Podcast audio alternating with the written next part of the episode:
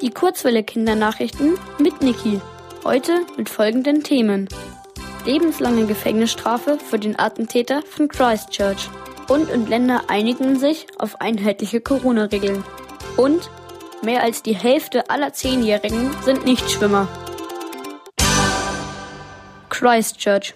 Der Attentäter von Christchurch in Neuseeland muss lebenslang ins Gefängnis. Er hatte im März vergangenen Jahres zwei Moscheen angegriffen. Dabei tötete er 51 Menschen. Bei der Urteilsverkündung wendete sich der Richter direkt an den Angeklagten und nannte die Namen aller Verstorbenen. Er sagte, der Hass des Attentäters gegen Menschen muslimischen Glaubens habe weder Platz in Neuseeland noch irgendwo anders auf der Welt.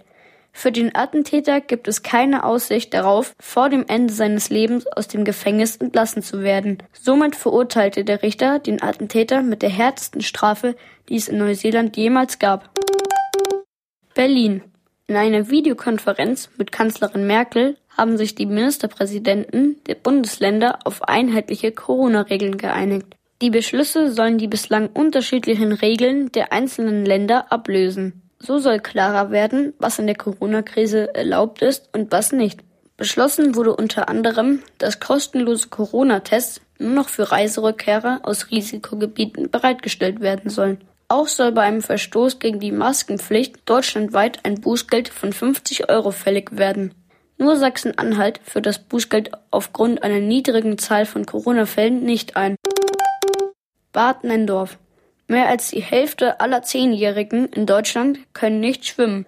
Das gaben die Deutsche Lebensrettungsgesellschaft und der Deutsche Schwimmverband bekannt. Außerdem konnten dieses Jahr 20.000 Kinder keinen Schwimmkurs besuchen.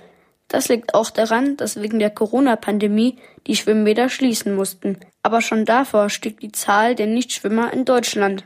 Die Deutsche Lebensrettungsgesellschaft warnt davor, dass sich Nichtschwimmer im Wasser nicht selbst retten können.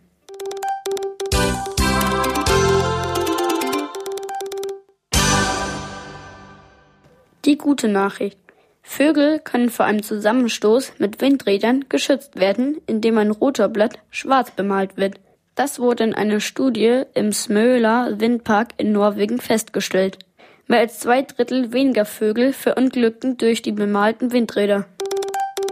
Das Wetter. Heute und morgen kann es zu starkem Regen kommen, mit Temperaturen um 18 Grad.